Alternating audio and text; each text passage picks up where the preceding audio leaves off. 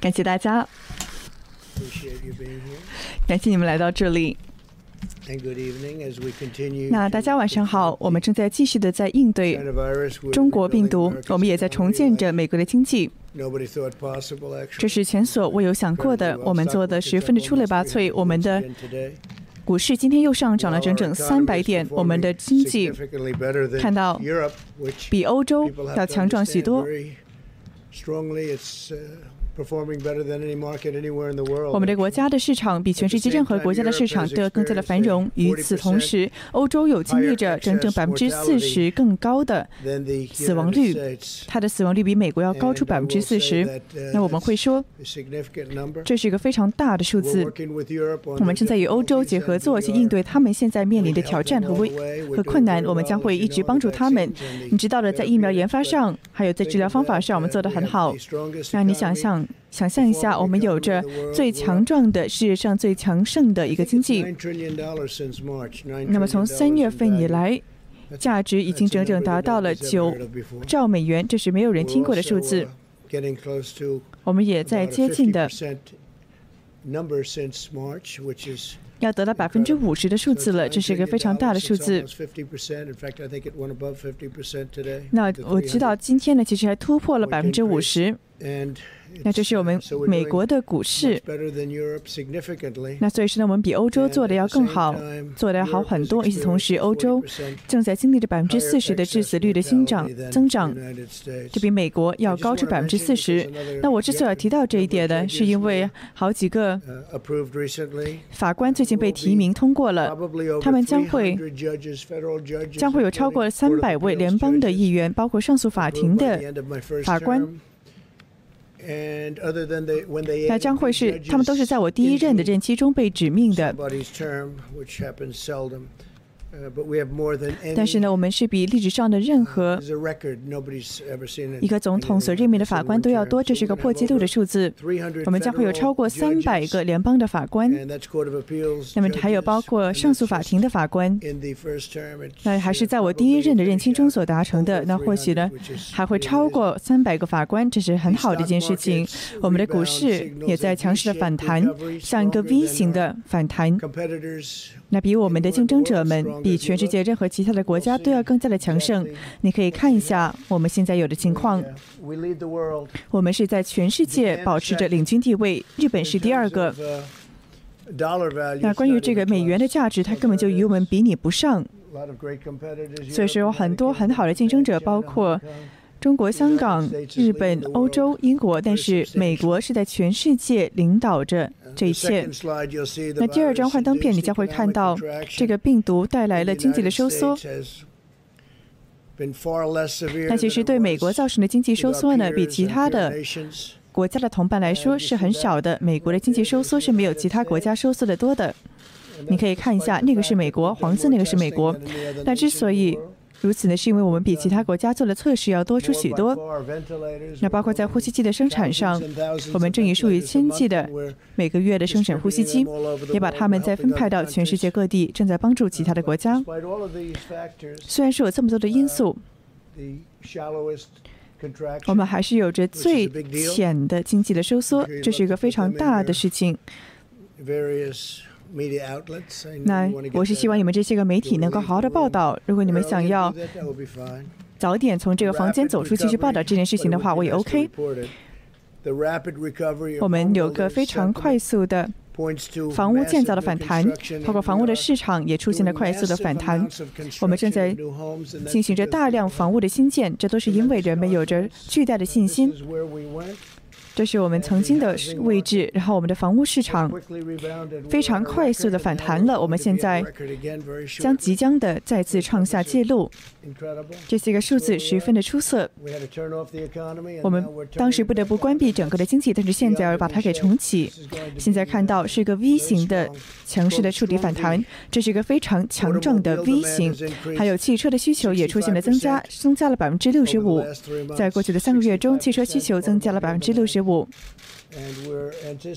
我们也预计这将继续持续上涨。那将会是比所有人所预期的都要多。还有我们的制造业，你要记住，制造业在以前的政府之中十分的没落，包括奥巴马和拜登期间，他当时很没落。但是现在我们有一个魔棍，那你你不需要的是魔棍，你所需要的是能力还有才能。那看到了，我们的制造业的生产指数自从。八月十八号开始就开始创下了新高，那么是一个非常出色的阶段。那现在看到了我们现在的情势，很好，这是没有人看见过的数字，这是最近才刚刚出炉的数字。这些个数字呢，也让股市。有着更多的信心，有很多很聪明的人都知道这件事好事。他们正在看到他们自己的难以置信的事情，所以看到了制造业正在繁荣的兴盛着，以及我们生产指数也是创下了很长时间以来的最高纪录。我们的经济生产了制造了超过九百万个工作，这是三年内我们所达成的记录。那很快呢，将会那么是这是比专家所预测的还要多出两百万份工作。所以你看一下，这是一个记录。这也是一个这个财政季度的记录，我们有超过九百万个工作被制造出来，所以说这就是非常好的数字。这是关于我们的经济，它如何强势的回归，它非常强势的在返回着，它也是比所有人预计的都要更加的强势。我们对此也非常的自豪，我也把这一切。的成果归功于我们的母亲、财政部部长等等人。那等一会儿呢？如果你有什么问题的话，当然你们不应该问什么问题的，但是如果你们有的话呢，你可以问一下。那谁把这个图表制出来的呀？那不是我们做出来的图表，只是说我们从一些个人中拿到了这些个数字。他是从这个 BLS 的工作报告中拿出的数字。好的，每个人都知道了吧？你们都搞清楚了。那民主党的人，他们已经抛弃了美国的人民，那么去为了去玩弄政治，包括舒默，还有佩洛西，他们正在绑架着美国人，这都是为了得到正在正在。正在补给美国人钱，都是为了极端左派的理论，有整整三十五亿美元。被他们给。那么还想要放到这个邮寄投票中，这个系统呢是受到舞弊的所害的。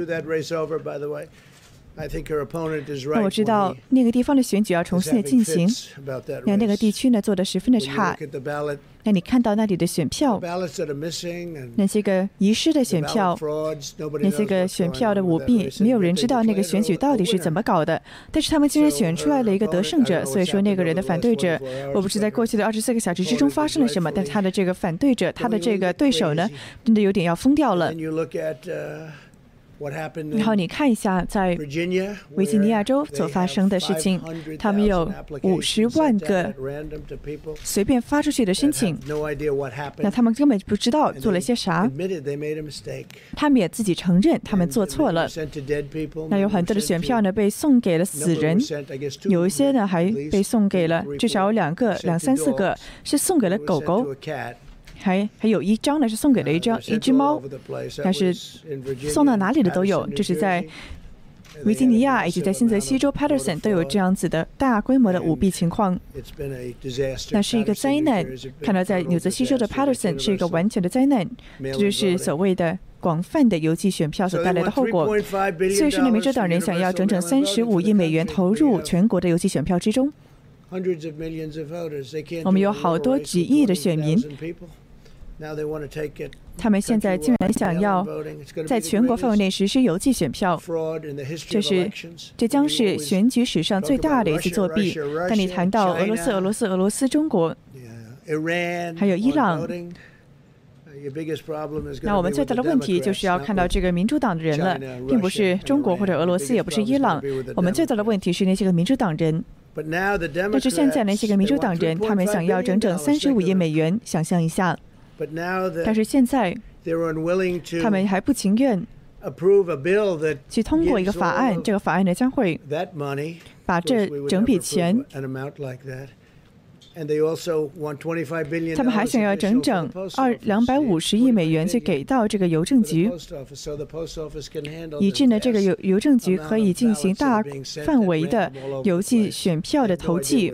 他们根本就不知道他们这个选票被派到哪里，所以他们希望要有两百五十亿美元给到邮局。他们还想要整整三十五亿美元。你说这钱够了吗？我觉得不用这么多钱吧。他们至少要给邮局这么多钱，就是因为这个原因。那你要记住，一个非常成功的商人刚刚才上任，才上任去执掌这个邮局。那之前的邮局的执政十分的糟糕，数十年来都如此如此。那当时的邮政局中的员工都是十分好的人，但是他们的领导层一直以来都十分的糟糕。现在我们会理清这一切。但是民主党人拒绝了这个提案，这是因为他们希望有极端左派的提案。那只要这个思想正确的人都不会同意这一点的。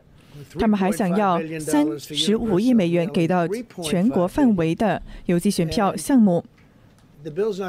那这个法案将不会发生的，因为他们根本就不想就此进行讨论，因为我们不可以给他这么可笑的、荒谬的。满足的需求，这些个与这些个事情与中国病毒半点关系都没有。他们所要求的一切与中国病毒没有关系。所以说呢，民主党人将不会有这笔这笔钱去执行全国范围内的邮寄选票。所以说他们就做不到嘛。他们没有钱还能做吗？他们想要整整三十五亿美元，他们想要得到两百五十亿美元给到邮局，让他们能够去做到这个邮寄选票这一点。那。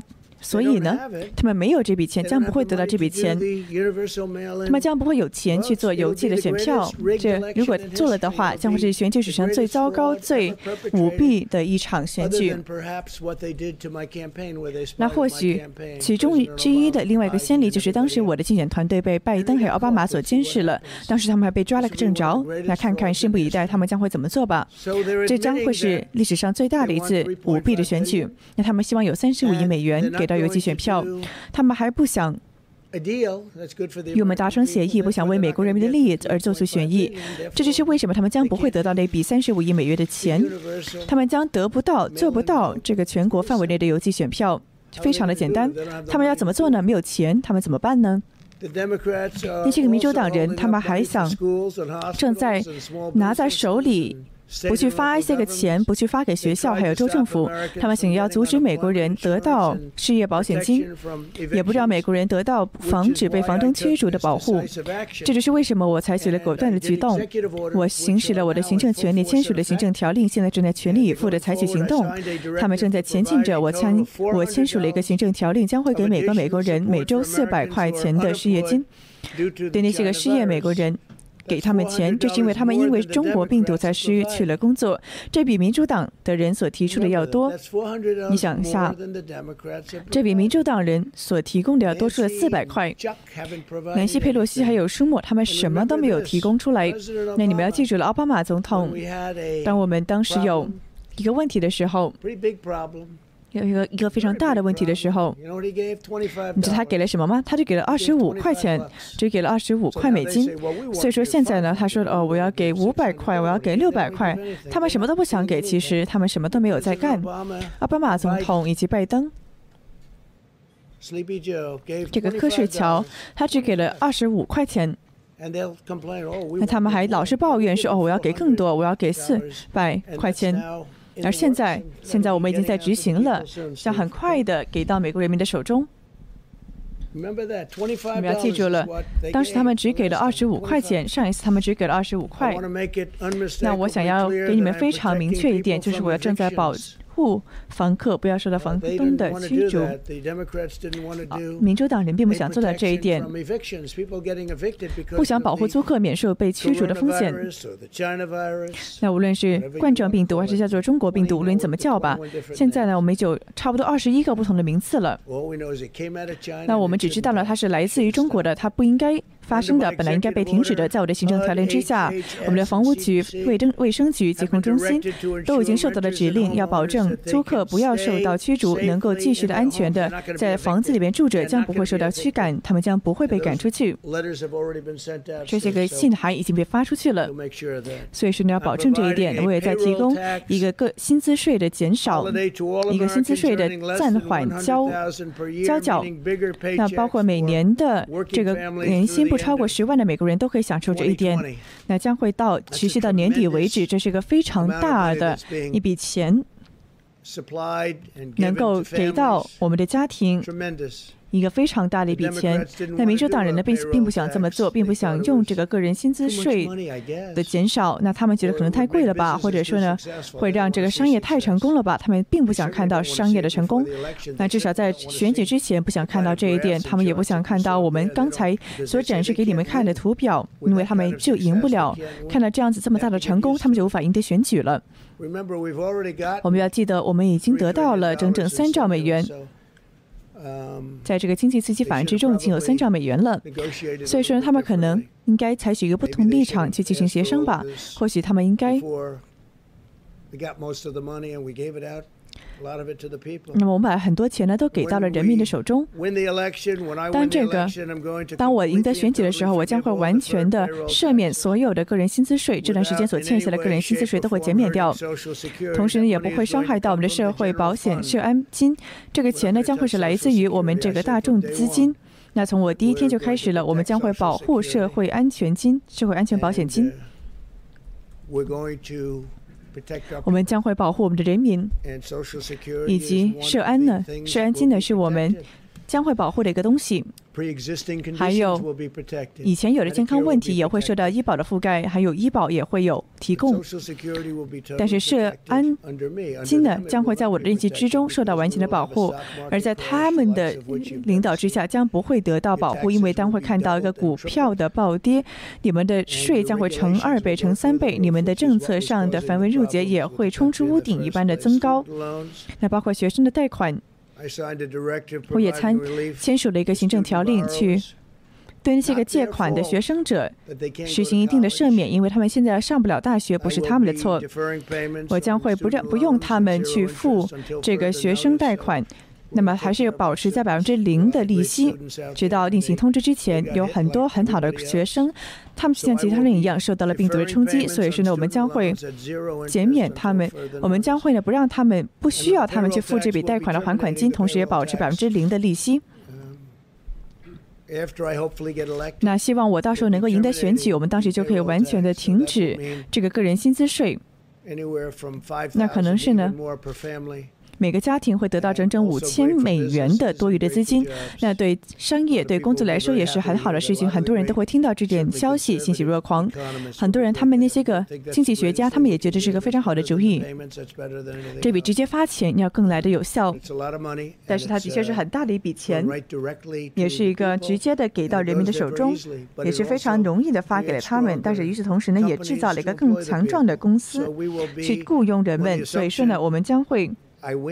那如果说我赢得选举的话，我们将会终止个人薪资税，将会在新年之后去终止这个个人薪资税。今天呢，我与家长、孩子、老师以及健康专家去讨论了要安全重新开放学校的重要性。今天晚上呢，我将会写一下我们一些个常识性的方针，去帮助学校如何重新的开放。那同时要保持谨慎，我们要非常的小心，非常的安全，非常的谨慎，要采取一些个措施。那我们的策略呢，是要安全的开放我们的学校，也反映了我们全国各地的措施。我们也在。那我不想与任何人竞争，我只想要有一个疫苗。我也在与其他国家一起合作。我们是希望他们能够做得很好。我们正在给他们任何他们所需要的信息。我们也正在为着同一个目标而工作。它将会在今年年底之前就被研发出来。那还有在治疗方法上呢，也会同样的取得进展。那甚至会更早的就有成果。但是呢，我们正在期待能够去帮助那些个高风险的人群，去庇护他们，同时让低风险的人们呢可以安全的回去上班、上学，还能够去打橄榄球。那我与好几个非常棒的这个美式足球橄榄球的运动员，这个大学运动员谈过话了，包括 Trevor，还有其他的运动员，还有他们的教练，还有个教练呢是叫做 Ko Joe，还有很多非常才华横溢的人们。那么我今天我的模式在于两个运动员谈过话了，他们两个很想去打橄榄球，让他们去打吧，让他们去玩吧。那他们在球场上感到非常的安全，比在他们的。父亲走来走去，啥都不干，他们觉得要来的安全。那希望这一点可以发生。希望他们在打橄榄球的时候，他们将会非常自豪的，能够为国歌而起立，也能够为美国起立，美国国旗起立，并且尊重美国的国旗。那至少我是看不到了，那代表不了其他的人。至少从我所看到的，那从我看到 NBA 的赛事上，我看到有很多人都赞同我的观点。所以说呢，我是希望人们，我也希望请求人们，你们能够自豪的为我们的国歌和国旗而起立。那么自从这个病毒到来了之后呢，我们对这个病毒取得了一个非常深刻的了解。虽然说十分的危险，十分的传染性高，但是它主要是感染到了我们人口的老年的部分。那还有些个有慢性病的人。那美国人呢，也是最大的养老院的，有着最多养老院的国家。特别是那些个受到照顾的住所的人，这是在西方世界最大的一个养老院的国家。那差不多百分之五十的这个中国病毒的死亡者都是在养老院中，还有在长期的长期的疗养院中所发生的。那有一些个人呢，他是七十八岁以上的。这些个研究成果都表明了，所有人美国人都应该要继续的保持谨慎，甚至又慎，去保护我们的美国老年人，还有那些个有慢性病、长期病的人。而对美国年轻人来说呢，结果就截然不同了。如果你们没有任何健康问题的话，你的结果会非常的不同。他们可能只有非常轻微的症状，或者说呢，什么症状都没有。他们有着非常强壮的免疫系统。我们也知道了更多的知识，那或许呢要整整花。那在六十五岁的以下的美国人呢？在同一个年龄层中，有很多的人因为有心脏的疾病，也同时受到了病毒的侵袭而死亡了。这是个非常有趣的调查发现。那百分之九十九点九九五的死亡都是成年人。想象一下，百分之九百分之九十九点九五，这是一个非常非常接近百分之一百的所有的死亡都是成年人。而儿童们呢，他们一般来说只有一些个轻微的症状，并且呢，他们医疗上的综合症也十分的稀少，一般很少有并发症。那些个的确面临着综合症的人，他们一般都有一些个潜在的健康问题。在每一个过去的五年来呢。这个流感在十八岁以下造成死亡的人是更多的。那比美，那比这个这次的这个新冠病毒呢，要杀死了更多的年轻的美国人。那么流感是更容易针对年轻美国人的。正因为这些个考虑，我们希望呢，美国的学校能够现在安全的开放。那当然了，前提是要进行一一定的防疫保护措施，同时包保护学生家庭以及老师们。所有的家庭都应该感受到有力量，能够去做出。决定去为他们的孩子、为他们的环境做出自己的决定。这对孩子，特别是对这个潜在健康问题的，或者说与祖父祖母住在一起的孩子们来说，这个决定是至关重要的。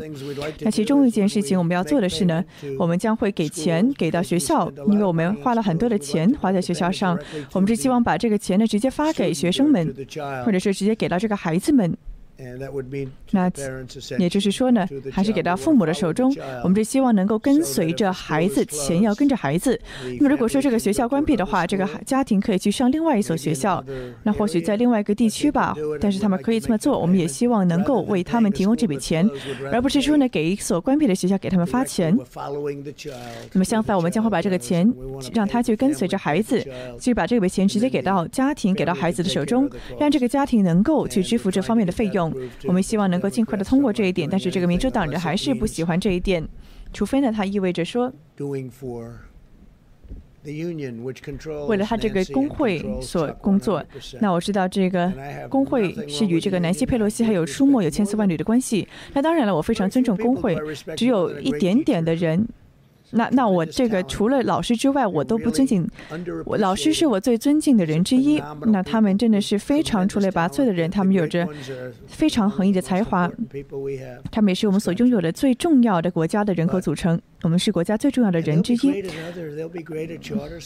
那还有，他们也会更好。他们他们也将会得到评分，包括这个特许学校，还有这个学校选择。那我们是希望能够有学校选择，让孩让父母们呢能够自由的选择他们学孩子想去上哪一所学校。这我觉得这是非常重要的，特别是在少数族裔的群体之中，他们是希望特别的要得到这个政策，特别是非裔美国人、新裔美国人、亚裔美国人，他们都十分紧迫的想要学校选择。那我刚才所提到的佩洛西还有舒默呢，他们是完全受到了中工会头头的控制。我觉得老师们呢十分的喜欢我们，我们正在照顾好我们的教师。我们不能够无限制的停止整整五千万个美国的孩子和学生，不让他们回去学校，同时也在伤害着他们的感情还有精神上的发展，同时也会造成了。长期的、持久性的伤害。那我听到了一个人说，那么是有个哈佛的人，他告诉我说呢，每一年呢，他都能够省下一万美金，因为他们在将来将会失去很大一笔钱。那我觉得他是在谈呢，这个每一年都会失去这么多的钱。那么每一年。他们上涨的话就是上一万块钱，但是如果有人在家里有这个学生在家里玩电脑的话，是完全不一样的。这是没错，非常了如指掌的一件事情。就是说呢，你在家里打电脑和你在课室里面上课是截然不同的。这就是为什么我们希望学生能够回到教室上课。美国的小儿科协会他也提到，他发表了一份方针，去提出建议，说呢学校要重新的开放。他们说要重新开放，他是说呢原话说到。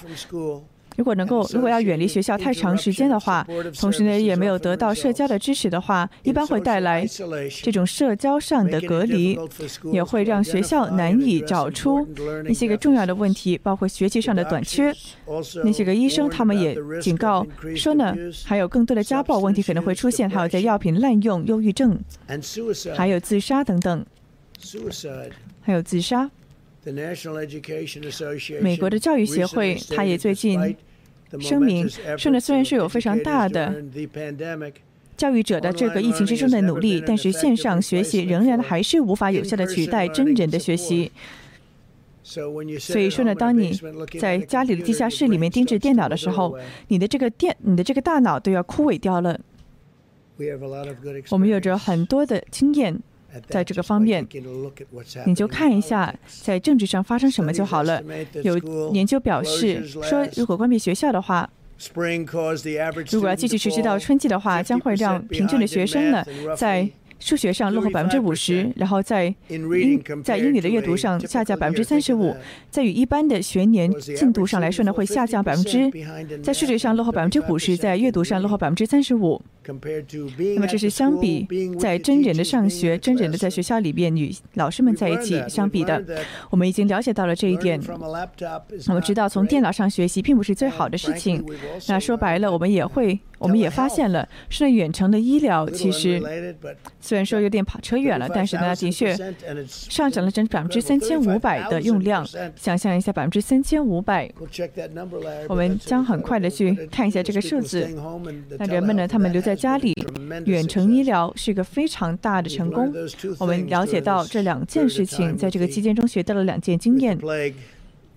对于这个中国，对于这个病毒，这是我们所了解到两点。关闭的学校将会最大的伤害到那些个低收入的国家，因为他们无法得到高质量的远程教育，他们连电脑都没有啊。那还有不够的资源，不够去支持他们的学术子学术。所有的学校都应该进行重新开放的计划，包括要进行真人的上课，要尽快的计划。这都是为了支持美国学校的重新开放，所以是我们提供了整整。一十三一百三十亿美元去给到小学和初中，在这个 CARES 法案之中，还有这个救助金之中呢，我们会把这笔钱给到小学和初中。那大部分的受益的学校呢，都一般大部分的钱呢，都可以还可以给州去利用，所以给了他们超级多的钱，有整整一百三十亿美元，这是 CARES 法案的资金。我们把很大的这一部分呢，给到了州政府去花销。现在我们宣布呢，我们将会提供整整超过。以两千五百万的可重复利用的口罩给到不同的学区，给到全国各地的不同的学区。我的政府也会做好万全的准备，去分配 CDC 集成中心的团队，去支持学校那些个想重新开放的校园，以及呢去支持那些个需要帮助的学校。无论是在安全方面上，还是说在重新开放的问题上，那最后呢，我的政府今天还重视了我们一些个对学校的建议，以及如何保护一些高风险的教师以及学生。我们正在非常非常密切的与很多学校以及学区的领导人进行合作，包括。以下的人员去保护所有人都，还有教师都能够理解到这个。那么它是包括以下的步骤，包括你要保证所有的学生、老师还有职工都要理解 COVID-19 的症状。那么第二个呢是要保证所有人每天早上都要去进行自我的健康检查，然后才能上学。然后呢还要鼓励他们勤洗手。那从进校门开始就要开始洗手了，那要保证这些个洗手的设设施能够在全校各地都能够找到。那最重要的是呢，学生那最重那学生做的十分的好，同时还要减少室内的聚集，不可以进行大量的外室外的聚集，还要在这个通风还有卫生上保持一个高标准，包括在所有的教室，还有包括把窗子和门尽可能的打开，同时要开风扇以及开空调。那还有第六个呢，是要要求学生、老师以及职员去进行社交远离，特别是在那些个高风险的族群旁边。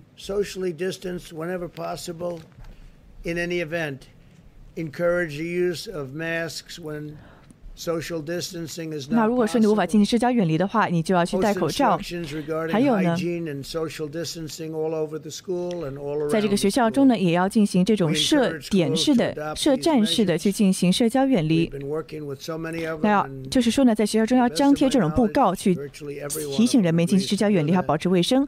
我们希望所有人都能做到这一点。同时，同时呢，我们还在给到学生和老师，给他们更多的选项去进行远程的教育。还有还有学习，我们也在这这方面进行工作。学生，大学的学生，他们仍然是最低风险的族群之一，有超过百分之九十九点八的死亡。超过百分之九十九点八的死亡都是在那些个超过百超过二十四岁的人中所发生的。相信一下，百分之九十九点八的人都是表哦，都是二十四岁以上的人才会死亡的。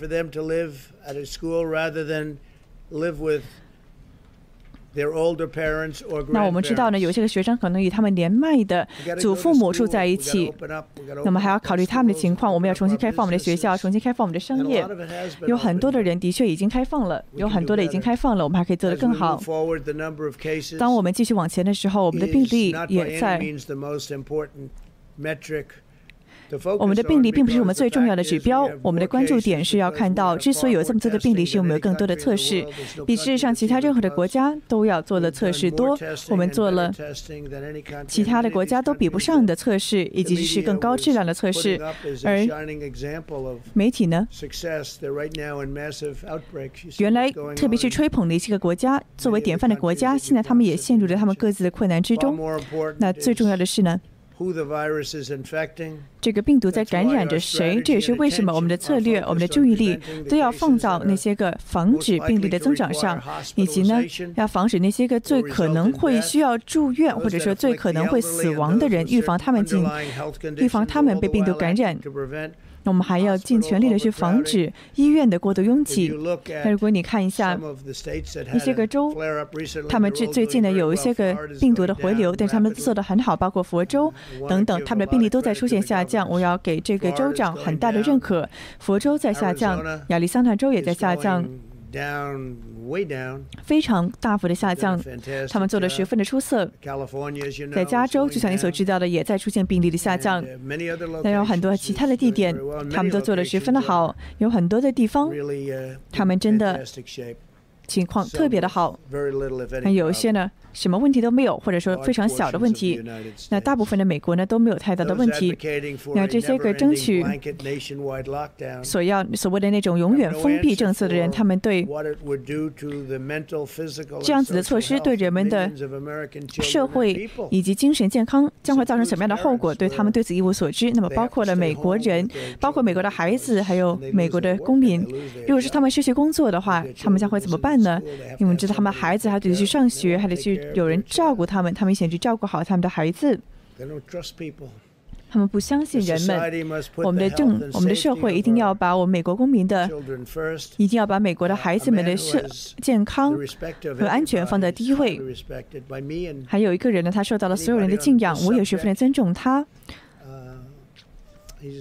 那他是一个专家，Dr.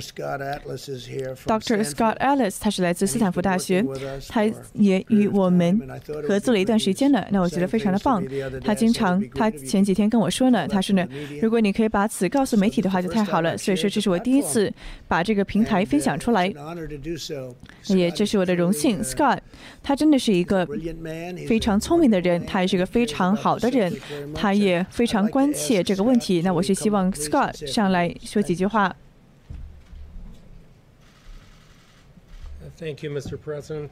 感谢你，总统先生。那非常明显的是，我是一个非常大的荣幸才来到这里，那能够。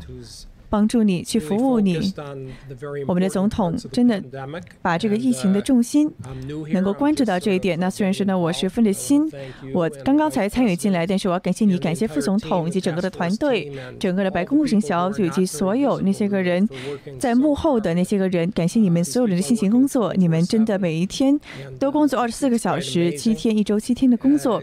你们真的做的特别棒。那我今天有个非常好的事件，我们今天刚才提到了重新开放学校，因为川普总统的工作重点是要重新开放学校，并且要安全的开放。那还有家长们呢，他们有这个选项，能够去，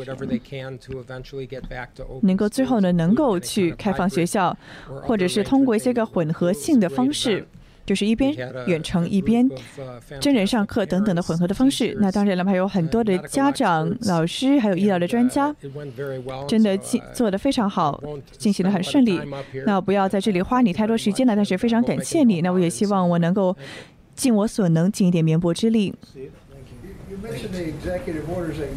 那记者提问：那你提到的行政条例，那是否在选举之前不会有有更多的经济刺激呢？对这个 G P R 呢，它是我们将会给四百美元。那我们也在密切的与州长进行联系，那他们将会或许也做一部分的贡献吧。那他们也不一定非得要了。那大部分的人可能会做这个贡献的。我们同时呢也在进行个人薪资税的减少，这是一个非常大的数字。那这个数字呢，比任何我们刚才所谈到的数字都要大。那这个美丽之处呢，是真能够刺激到经济，刺激到公司。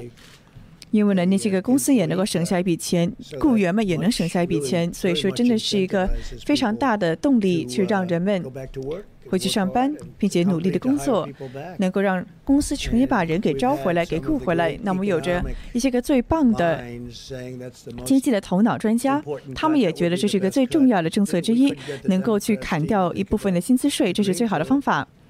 那但是民主党的人呢，并不是特别同意。那我觉得可能是不是民主党他一套行事的方式吧？因为看起来呢，好像是无论是库德洛还是说其他你们的朋友吧，他们是最想，对吧？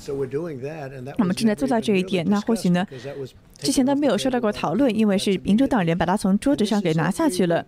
那其实每一周，你们会都得到得到这个支票，或者是两周一次，或者是一个月一次。这是一个特别大的支票，直接拿到手的钱，所以这是一个非常大的数字，非常大的数额。那不要忘了，这是一个补充，就是你除了这个四百外四百块之外呢，还有钱。那这是一个非常大的数字。那在年底之前呢？在年底的时候呢？如果说我赢得选举的话，我将会完全的停止薪资税。那这是另外一个经济学家所非常希望发生的事情。我们将会通过这个大众的基金去供给我们的社安基金，那将会非常顺利的解决。那如果说拜登当选的话，他不会做这一点的，因为他将会把每个人的税收都乘两倍、乘三倍。那与此同时呢，他还要把这个政策乘四倍。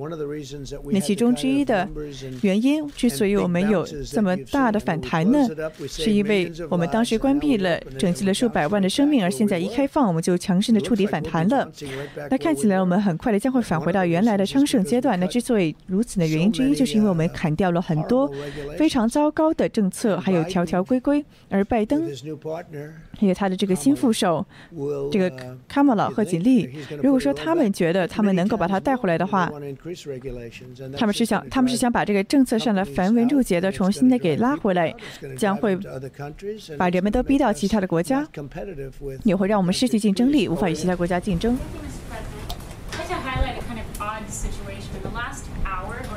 记者提问说，过去的一个小时。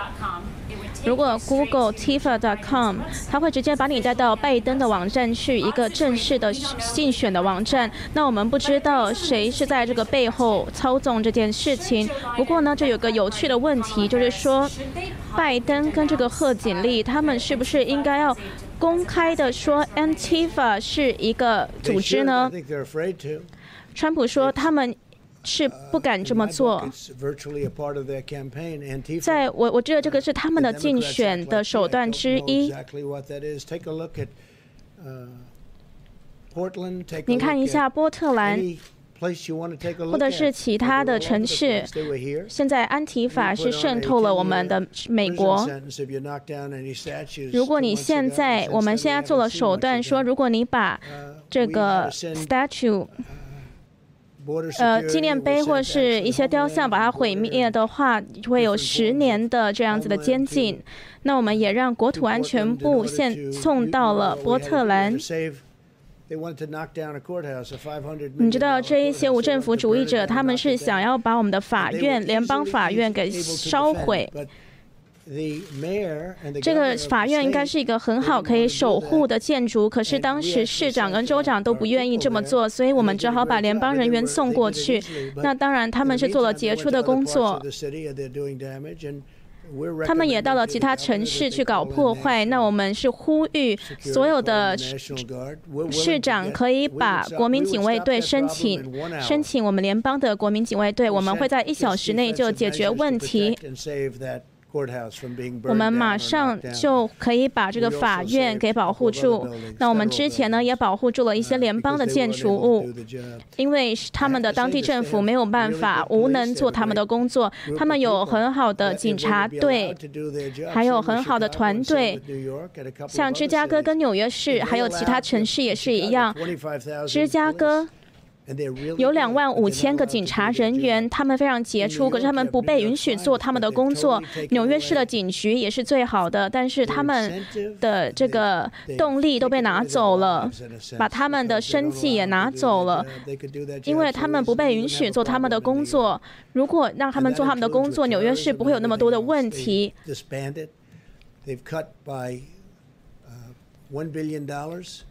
他们把这个纽约市警局的。预算把它减了十亿美元。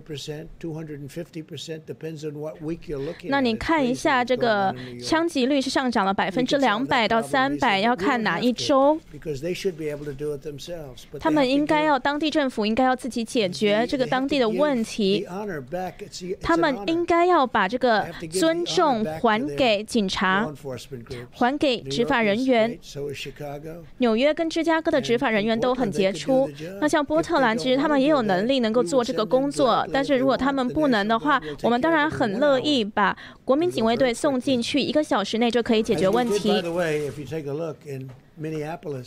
你看一下在明尼阿波利斯发生的事情，他们他们当时想要把明尼阿波利斯给毁坏了。这些很自由派的民主党执政的地方，就是在发生这样子的问题，全部都是民主党执政的。那共和党执政的地方都还蛮好的。这个不是一个魔术，这个是很明显就是一个模式。你看一下现在灾难的城市，他们都是被自由派的民主党给管理的。你看一下纽约市发生的事情很难过，还有其他的城市，不只是这三个城市而已，还有其他的城市。我很爱纽约市，那我之前是四年前离开了纽约市，你就慢慢的看到了这个白思豪当政了之后。就很糟糕，纽约市的情况越来越糟糕了。大家越来越不想去纽约市了。他每一次讲这个针对城市的话，然后讲关于犯罪的话，都很糟糕，很可怕。所以我觉得这是很令人难过的一件事。是大概四年前我离开了纽约市。我看到我爱的城市发生着这样子的难过的事，很难过。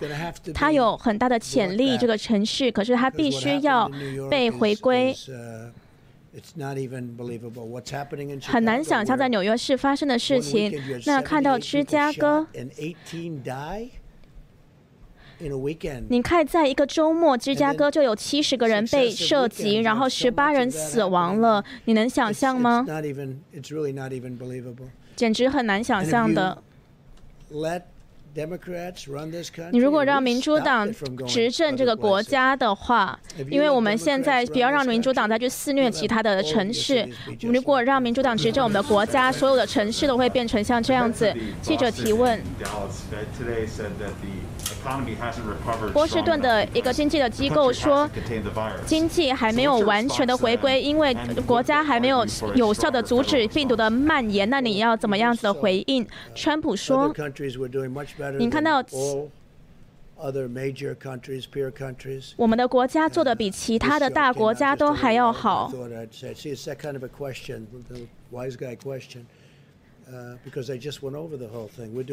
你刚刚问的这个问题不是很聪明，因为我刚刚才跟你讲了所有的关于我们经济的事情。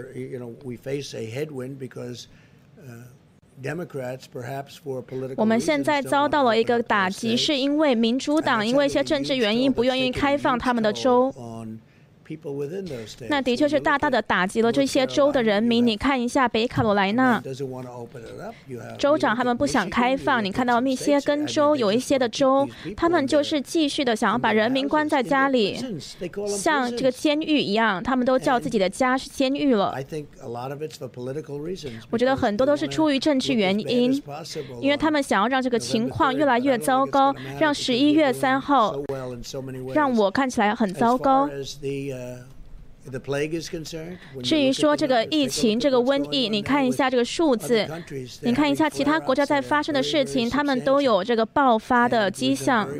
可是我们做的很好，我们都在帮助那些国家，而且那一些都是一个这个模范国家。你之前都在说他们做的有多好，可是呢，他们才刚经历了爆发的疫情，所以我们做的很好。我也不用再给你看那些图表了吧，因为这个图表就解释了所有的事情。我们会有个很好的第三季度，明年还会是我们最强壮的一年。而且呢，这个这个数字是佛罗里达在关闭中，北卡还有密歇根州这些州关闭的这些情况下看到的数字。这些都是很好的州，很杰出的州。那刚刚这个 Scott 他就是会反对你讲的话了，因为我们是有谈论过了，我们要开放我们的国家，我们知道了这个病毒，我们知道了是谁最受侵害，我们要保护我们的老年人，我们要保护这些身体不太好的老年人。我们了解了这个病毒，我们学到了很多，我们很快会有疫苗出来，还有治疗方法出来。来，很快就会出来。我们对这些做工作的人感到非常骄傲。记者提问说：“拜登跟贺锦丽他们才第一次的公开露面了，出来竞选呢？你觉得怎么样？你有看吗？”川普说：“我没有看，我只看到了一下下小小的片段，拜登讲话小小的片段，贺锦丽讲话。当然呢，他是选择了贺锦丽，就当做他的副手。那我看我看过他，他之前的初选的这个数字是一直在下降，然后几乎是什么都没有了。他是他离开退选的时候是又生气。”又又暴躁，他讲了很多很不好的事情，包括对我们这个大法官的控诉。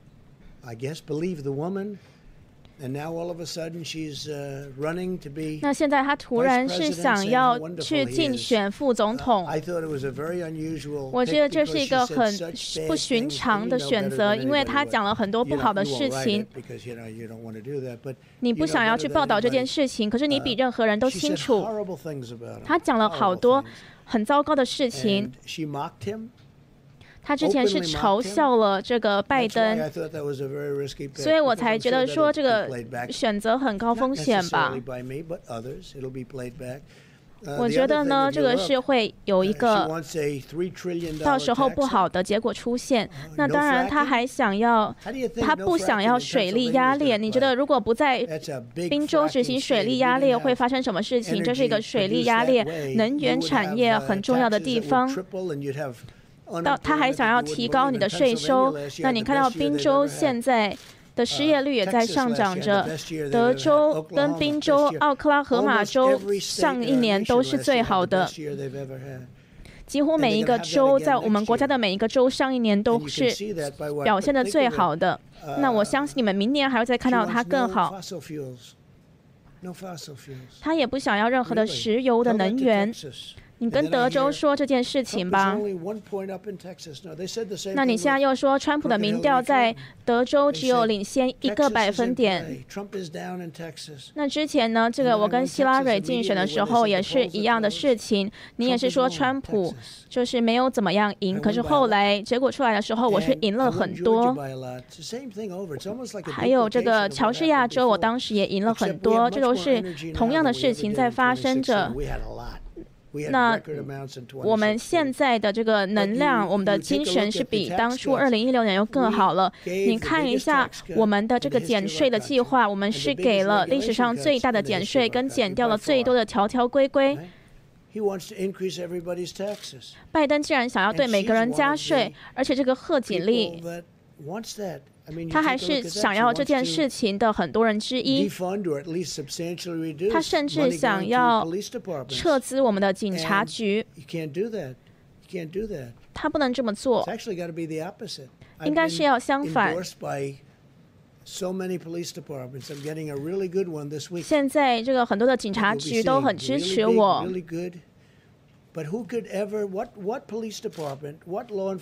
哪一个警察局、哪一个执法的机构，他可以去支持拜登呢？他们会想要去支持拜登呢？因为他讲了很多很笨的事情，拜登，他讲了很多很愚笨的事情，关于这个犯罪，还有关于在发生的事情。我们现在是得到了警察局还有军队的支持。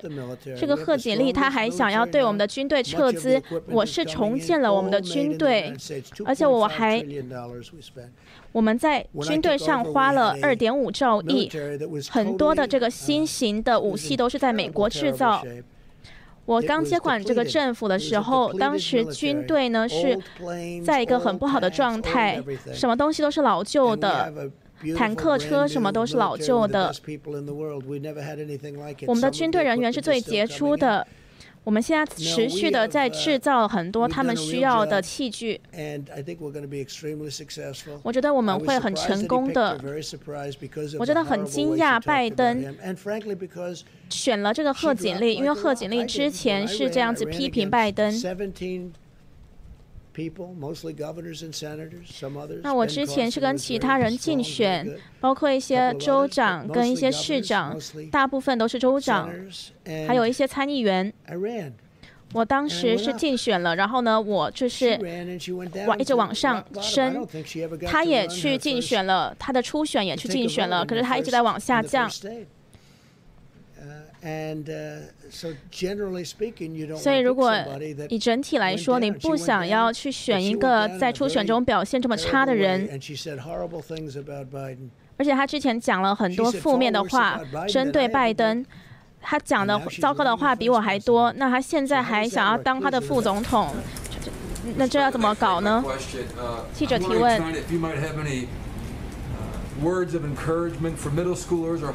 你要跟这个中学或者是一些学校来讲什么？因为他们对于开学是有一点点忧虑的。你会不会讲一些激励的话？川普说你讲的这个话很好，你提出的问题很好。像我刚刚说了，Scott，他在之后的几天呢都会出台这个很好的计划、很好的策略。那我觉得说十一月四号呢，大家就会开始说什么都开放，什么都开放。我真的觉得他们一直保持关闭都是为了政治性的原因。可是你说的对，远程教学真的没有办法跟这个当面教学做比较，这个是已经被证实了的。记者提问。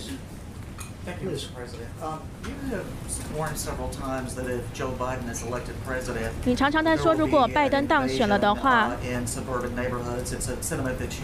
我们的郊区。的这个社区就会被打击。你说的打击是什么意思呢？川普说，我说的意思就是说，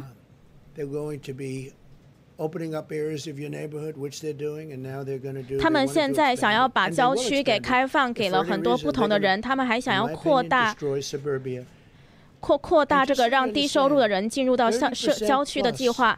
你看到。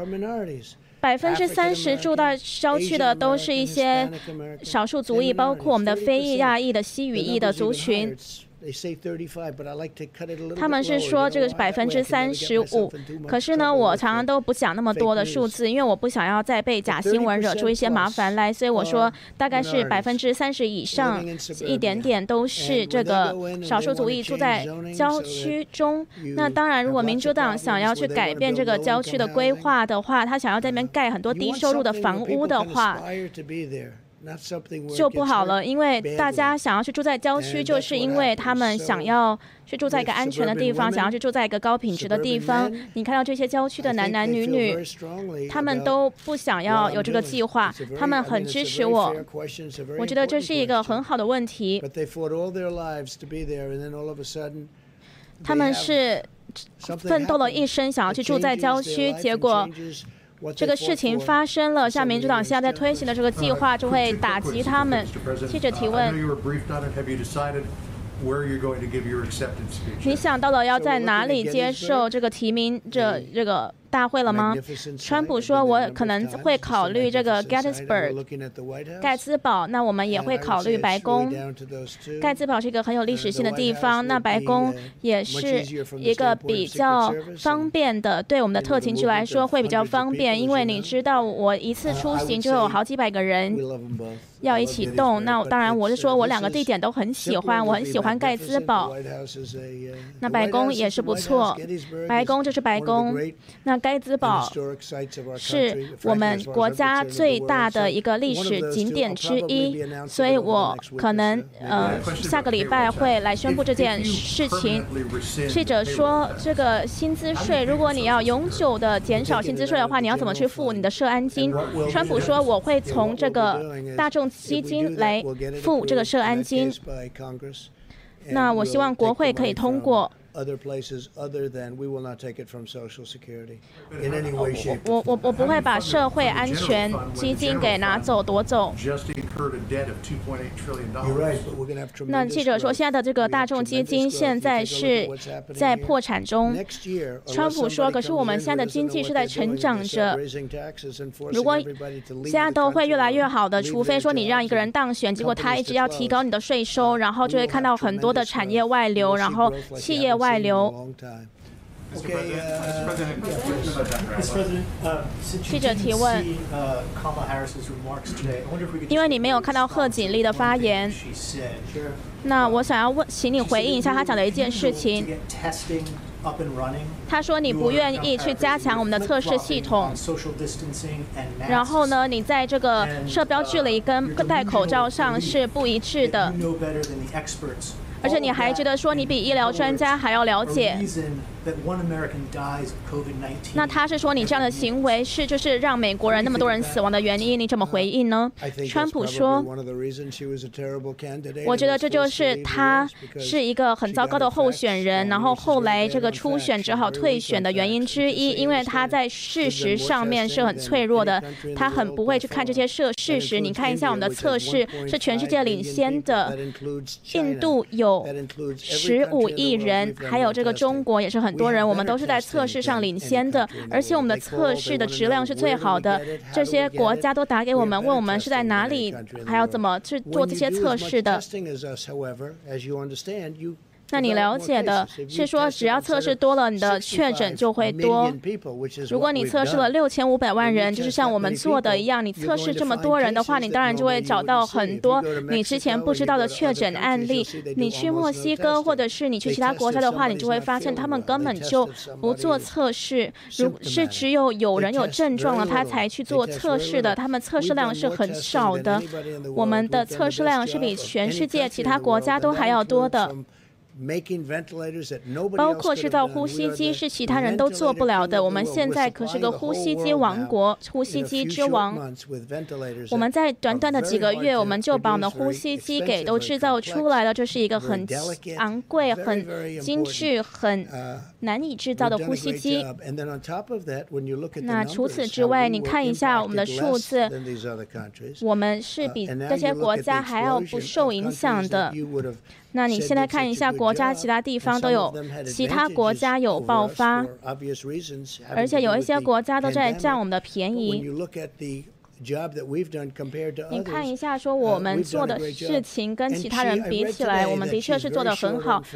我今天是读了一个报道，说贺锦丽她在数据还有事实上是很缺乏的，我觉得她就是一个很大的失败。我觉得我们的副总统彭斯会很大大的胜过他，所以我们会看一下这个事情怎么样。好，最后一个问题，记者提问。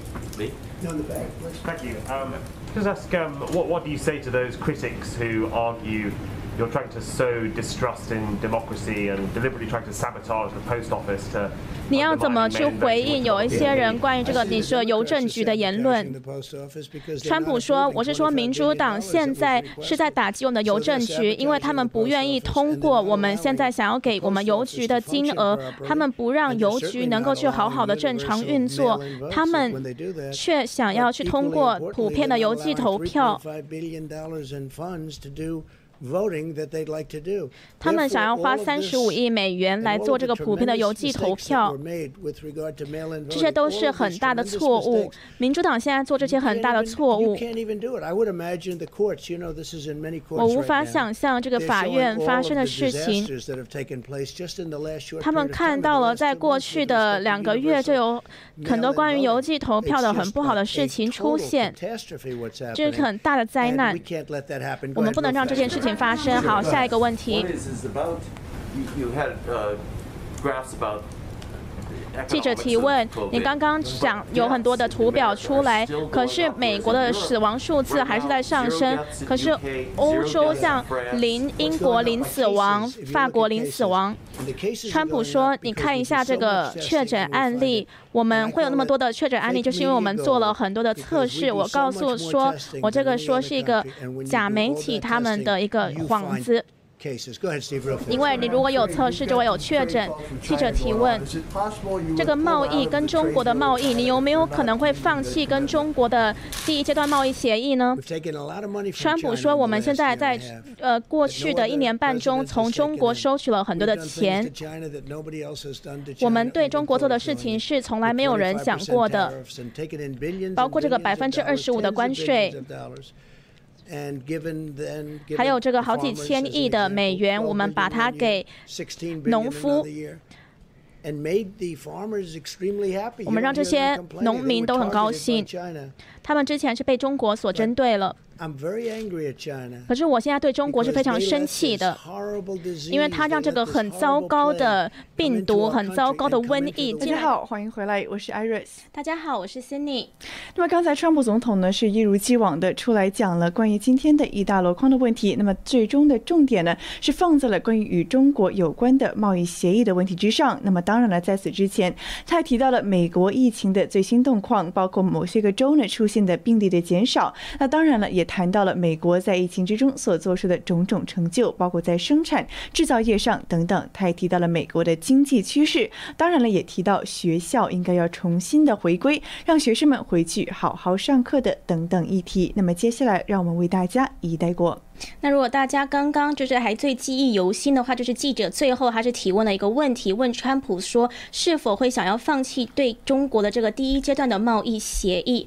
那川普是说了，这个贸易协议呢，的确在过去的一年半是从中国那边收取了很多的资金，包括就有这个百分之二十五的关税，然后还有好几千亿美元呢，就有办法给到了美国的农民，因为他说之前这些美国的农民是被中国政府所针对了，那现在呢，他们收的这些关税还有这一些钱呢，就可以把它归还给美国的农民。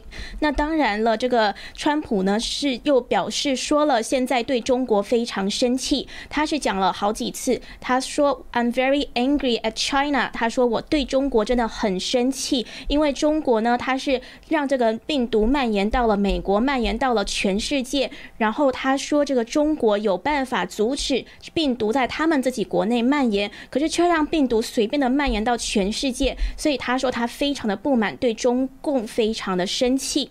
那我们也知道，川普此前呢都表示说，与这个病毒带来的巨大损失相比，他觉得这个贸易协议根本就已经微不足道，而中方履行协议又缺乏进展，所以川普称，如果中方违反承诺的话，美国可能对中国的进口商品再去征收惩罚性的关税。那我们也知道呢，最近呢有一个消息出来，就是说美国的贸易代表罗伯特莱特希泽呢，他是要将会与中共的国务院副总理刘鹤会在八月十五日前后举行一个高层的对话。那内容呢，就是要评估北京对第一阶段贸易协议的履行情况。那想必呢，这也就是为什么记者今天提了这个问题。那川普是觉得说，他还是觉得说，这个跟中国收这些钱。收这些金额还有关税呢，对美国的农民是个好事，但是他当然也是再度的表态了，说他对北京非常的生气，所以这就是今天川普的一个回答。那么，除了关注中国的情况之外呢，川普总统今天是大谈特谈了美国经济的强势反弹，包括其中呢是给了很多的幻灯片来告诉民众具体的图表、具体的数字究竟是什么样的走走向。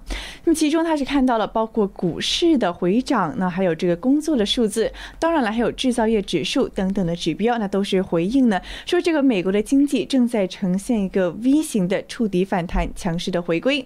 那么也听到了关于下一段的这个纾困。今呢，川普总统他也说，他采取了非常果断的行动，在这个民主党和共和党两党形成焦灼、无法达成一致的同时呢，他就在上个周末一连签了四个行政条令。那么其中包括呢，给美国人每周发四百的失业金，还有要延长学生贷款的还款期限，将利率压在零，那还有防止租客被房东赶走等等的举措。那么今天他着重提到的就是关于这个失业金的问题。那当然了，在听到每一周将会得到。四百美金之后呢，很多美国人也是松了一口气。但是现在这个问题，首先之一呢是来自这笔钱究竟这个州政府的百分之二十五拿不拿得出手？那么今天川普总统呢可谓是放软了一点他的口气，他是说呢，就算这个州政府拿不出手也没有关系。但是他说呢，相信大部分人还是付得起的，因为之前的联邦政府已经给过一轮各地州政府的这种联邦救助金了。那么此外呢，关于他这个所谓个人薪资税的减少，就是这种延期的缴税，也是呢有更多的悬念，是因为了川普总统可谓是抛下来这一句豪言壮语，说呢我是希望我在十一月三号能够成功的连任当选下任美国总统，如果我赢了的话呢，我将会永久就是把它给终止了，不会再收这个工资税。那听起来是一个非常大的承诺，那当然就引来了很多的众议，包括呢这么大一笔钱，你说不要？要就不要了，美国政府要吃什么饭呀？他就提到呢，说原来这笔社会安保这种 Social Security 的基金，这种社安金呢，将会通过这种所谓 General Fund 普通基金，也叫大众基金，从里面拿钱，就是说呢，不从这个民众的口袋里面掏钱，而是利用所谓的通用基金从里面调配金额。那当然了，其实有很多的非议，包括呢，美国现在的财政赤赤字呢，已经非常的庞大。那如果说继续出现财政上的短缺，可能是后果堪忧。那当然还有记者提问说，这个本来这个 General Fund 这个通用基金就已经不是很够了，你要拿什么钱来补这个漏洞呢？那么，川普总统是提到呢，现在美国的经济正在强势的回归，所以说呢，一切都非常的有希望，包括提到的股市、工作岗位等等，也是好的。迹象，那说不定到时候就真的能够付上这一笔庞大的资金呢。是的，之前川普是这此番话一出呢，是受到了很大的争议，因为大家都知道说这个我们的薪资税呢，其实是用来缴纳这个美国的社会安全基金，还有一些联邦的医疗保险等等的。所以呢，他之前说要完全砍掉的时候呢，这个记者呢就不断的追问说，你这笔那之后呢，你这两项计划的钱要从哪里来？那之前呢，这个白宫的贸易顾问库德洛呢，他还是。白宫的经济顾问库德洛呢，他还是帮政府这个川普去解释了一下。他说呢，川普说的只是说，他如果当选了之后呢，他会把这一段期间，就是他刚签署的这个行政命令所延期、延期缴纳的这个这个薪资税，他就会把它就是全部的取消，就是说这段时间延期的费用不用再缴了。可是呢，这个川普呢，今天这番话呢，感觉是他又是要真的去减掉，真的是去除掉。现在在缴的薪资税了，所以就是可以看到，他其实是很明确的。那这个库德洛的解释呢，可能就跟川普是思想是不太一致了。川普的确是是一直都在推行减税、减掉条条规规。那他现在呢，是真的想要去推行减掉美国民众的薪资税。那他说，他还是会去保护这个 Social Security 社会安全生活补助金的这个计划。那这这个钱呢，现在。会从这个普通基金，就是这个 General Fund 里面来去取出来。那另外呢，川普他此前也就表示了，不只是薪资税他想要减掉之外，他现在还要再认真考虑会削减资本利得税，还有去调降中等收入家庭的所得税。因为呢，他觉得这样子呢，有助于创造更多的就业机会。他现在是看到呢，去取消了这一些税收，会让人们有动力去工作，会让企业有动力留在美国，不会往外流失。但是呢，现在他的这个举动。是缺乏国会的支持的，那川普呢就没有办法当单方面去下调这个百分之二十的长期的资本利得税。可是呢，他其实是可以透过行政命令来下调这个投资人出售资产时所需要缴纳的税额。所以我们也可以看到呢，川普现在就是大概也都在讲一讲，他如果连任了，他会做出什么样子的举措。那也希望说大家呢不要去，但他现在也是在说一下，说拜登呢，然后这个民。民主党的拜登，他是想要去提高税收的，所以他是说，这个记者提到说，现在这美国有财政短缺的情况，他是说之后呢，财政都一定会再复苏起来的。如没有，如果没有办法复苏起来的话，那就是你们让错的人来来执政了，例如拜登这样的人去提高你们的税收，那这样就没有办法复苏了。当然呢，今天川普呢也是讲到了经济上面，也就是股票上面的好消息。他是说呢，这个他周二是宣布说与这个生技公司 Moderna 达成了一个贸易疫苗的采购协议，也就是疫疫苗说他要将投入十十五亿美元来购买这个 Moderna 生技公司的一亿剂的疫苗了之后呢，股市呢就非常的高兴，让美国的这个。甩开了之前的颓废的这个事迹呢，那让这个标普的五百。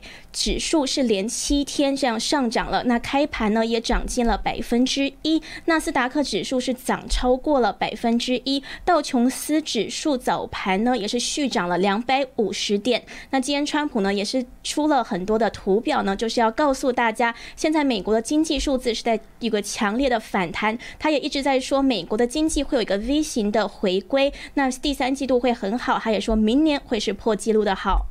的确呢，相信美国民众一早上起来发现，哎，自己股票涨了，哎，这个四百块又要发了，哎，说不定这个川普赢了，连税都不用缴了，真的是三个好消息都来了。那么此外，我们也听到了，其实川普今天呢也不忘去抨击他的竞争对手民主党的候选人拜登，他是提到呢，包括这个拜登刚刚出炉的这个助手，他的副手贺锦丽的种种这个川普对他不满的事迹，他是提到呢，拜登选上这个贺锦丽呢，可谓是出出乎意料。那么以下有几条原因。那么首先呢，他是说呢，这个贺锦丽其实当时去参加过这个总统的初选嘛，但是后来他的数字、他的支持度呢是一直在往下掉，所以后来呢只能悻悻而归，无功而返，两手空空的就退出了竞选。他说呢，这个初选中做的这么糟糕，拜登怎么还敢选他做副手呀？那么第二个原因呢，他是提到了一个非常具体的一个事情，就是之前呢，这个当时这个大法官叫做 Kavanaugh 卡瓦诺。他当时能否担任联邦最高法院大法官而举行了一场听证会，在这个听证会上呢，这个贺锦丽与这个卡瓦诺之间呢是有一场非常尴尬，但是又非常好笑、有看点的交锋。那么感兴趣的网友呢，可以去上网搜一搜。那么在这场交锋之中呢，这个贺锦呢，贺锦丽呢是连连的逼问这个卡瓦诺。是在问他，呃，说你到底有没有就这个通俄门的调查与这个除了一个律师所之外，律师所里面的人谈过呢？但这个卡瓦诺好像就装作不知道一样，就是问来问去，问来问去，那么差不多持续了整整十分钟，还是没有问出个所以然。所以说，川普总统在昨天和今天的记者会上都是说，这个贺锦丽呢对这个大法官是一点尊重也无，待人接物呢也十分的不厚道，可谓是呢没有任何这种修。词上的这种修饰，也没有任何待人接物上的好的技能。他今天更是提到一点呢，还是提到说这个贺锦丽在对事实还有对基本的这种常识的判断上呢有失误。那么这是川普想要揪住贺锦丽的几个抨击的点。那当然了，我们知道民主党的候选人拜登之所以挑上贺锦丽，也是有他的原因的。那么包括呢，他与他这个已已逝的儿子之间关系十分的深厚。那也包括了这个贺锦丽呢，他这个年少有为，那还有可能说呢，我是要选个储君，那对吧？先选个副总统，年轻一点，能干一点，或许也是个好的人选。那么这也是两方所存在的一些个交锋。那非常有趣的是呢，今天川普还是非常挺自己人，指胳膊肘一定要往里面拐。他就提到了说：“哎，我自己的这个副总统，那也是将来的候选人，这个彭斯可要比那贺锦丽好多了。”他其实呢，最近也给这个拜登还有贺锦丽取上了新的绰号，包括他把这个拜登呢叫做 Slow Joe 慢乔，把这个贺锦丽呢是叫做 Phony Kamala，这个叫做假贺。所以说呢，看到川普呢是一贯的去挺自己的人，那么同。同时，也是不忘去骂一下这个拜登和民主党。那么，这也是一番大选的好戏即将上演，所以大家也会擦亮眼睛，继续的关注。那在大选上呢，今天还有更多的这个消息出来，就是今天记者呢，他是提问了，他说：“你如果在 Google 上面搜索 Antifa.com，就是一个安提法的网站的话，他竟然会直接把你连到拜登的竞选网站。那的确是呢，刚刚这样子一查了，真的是亲自验证了，真的是如果搜索这个安提法 .com 的话，真的会直接连到拜登的竞选网站。那这个记者是提问说，这个代表着什么？是不是？代表说，因为安提法这个是一个极左的组织，那它是不是代表说，它是在支持着拜登，或者是有可能反过来是被这个民主党拜登一直在支持的这个安提法组织呢？那这个记者就这样提问说，觉得川普是怎么想的？那川普呢是说，拜登是不敢去把安提法叫做一个非法组织，可是川普呢之前已经多次说了，安提法它就是一个国内的恐怖组织，所以安提法呢是在当时。的这个大规模的示威中呢，是把它变成了暴动，然后做了很多打砸抢、烧毁建筑物，然后去偷拐抢骗的这些事情。所以川普呢是说，这个叫他国内恐怖组织应该不过分吧？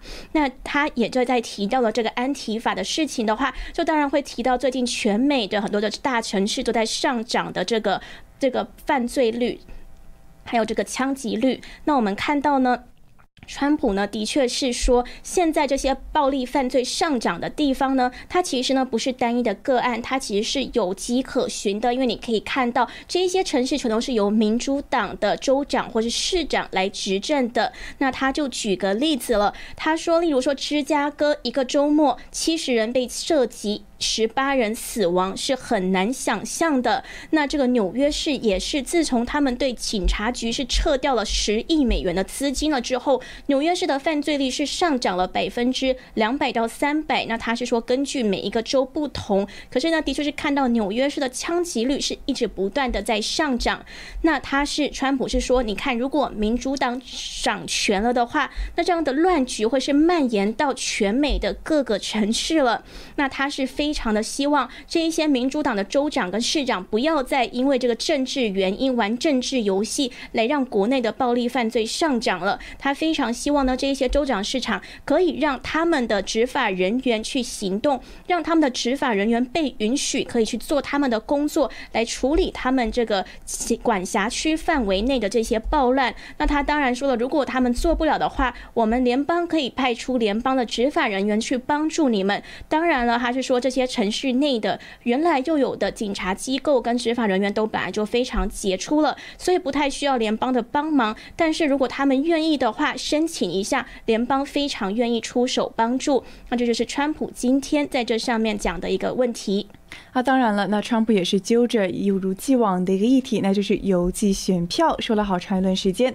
他是提到呢，说，哎，这个民主党啊，老是想搞这个全国范围的邮寄选票，将会是一个舞弊的温床。他还提到了说，民主党想在新一轮的经济刺激法案之中呢，拨整整三十五亿美元，就是要投给邮寄选票之上，还要拨这好几百亿美元呢，要给到这个邮局去帮助他进行邮寄选票。当然了，还有其他的事情。但是无论如何吧，川普是在说呢，这个民主党想在下轮的经济救助中呢，把这个钱花在一些个与中国病毒，他是用 China virus 这个词，他说与中国病毒一点关系都没有的事情上又浪费钱，而且呢，支持的还是能够让选举出现舞弊情况的事情。所以说，川普呢是十分的不乐观。他也提到呢，说之前在包括内华达、纽约州等等地方出现的一些个初选的舞弊状况，还有说邮寄选票，哎，好不容易寄出去了，发现呢有的给。给了这个死人，还有几张呢？给了猫猫狗狗，那真的是让人十分的无语。那么，此外呢，今天川普也是提到了关于美国的最新的疫情的状况。那么今天一个关于疫情的一大重点呢，就是要强调让美国的孩子们回去上学。那么在今天稍早呢，川普总统是进行了一个圆桌的会议，需要倡导学校的开放，以及与这个各界的教育专家还有学生、老师们去共同的探讨如何让学校在安全的情况下开放。那么听到川普呢是说，哎，其实远程教学，无论你科技怎么先进也好，其实还是比不上面授这种面对面的授课来的更加的有效。还提到呢，说如果继续的停课，继续这个秋季停课的话呢，有些人的学生，包括这个数学还有阅读的成绩都会大大的落后。那么还不用说对学生们在身心健康上所造成的损害了。那我们也知道，今天川普总统还提到呢，说民主党人现在之所以要这么的反对开放、反对复工复学呢，是因为政治的原因。他说呢，说不定十一月三号一过，民主党人又突然想开放了呢。那么这是川普总统今天所在。提到的一点。那川普当然也是说呢，下一轮的经济纾困方案一定要直接把这一笔钱给到孩子的手中。他说他想要看到这笔钱是随着学生走的，因为他说如果我们把这所有的这笔钱都以联邦的形式给了这所学校，而这个学校却决定要继续的关闭，那如果学生打算去另一所学校，他们就拿不到钱了。他说，所以实际上呢，公平的来讲，你想要去哪里，想把孩子送到哪个学校去呢？其实都是父母的选择。那他认为。钱应该要跟着学生走，也就是呢，他也会把这个笔钱直接给到父母或是学生这个孩子的手中。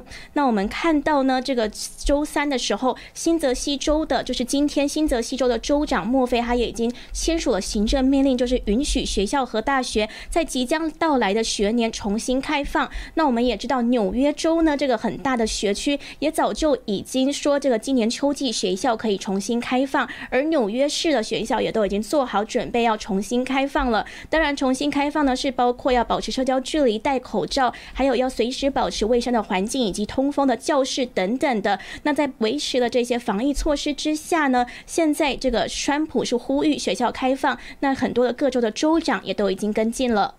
那么最后呢，关于美国的总体疫情状况，那么根据这个约翰霍普金斯大学的数据显示呢，美国是在过去的三天中连续的报告每日新增病例少于五万个。他是提到呢，现在美国每天平均新增的病例数是从头到尾的平均数呢，现在是达到了五万四千例，那么是低于七月中下旬的当时的每天六万五千例的。但是你与此同时看到呢，每日平均的死亡人数呢是已经连续了两周每日超过一千个人死亡。但是在此之前呢，美国已经连续第七个星期少于这个数字了。那么刚才川普总统也是提到了一些个具体的地区，包括像加州、亚利桑那州等等。那么之前是出现了一定程度的病例的上涨，但是现在又已经趋于平缓，那么也是一个好的迹象。是的，那以上呢就是今天川普出来的这个疫情简报会的回顾内容。非常谢谢大家今天的收看，我们也会持续为大家跟进白宫的最新动态。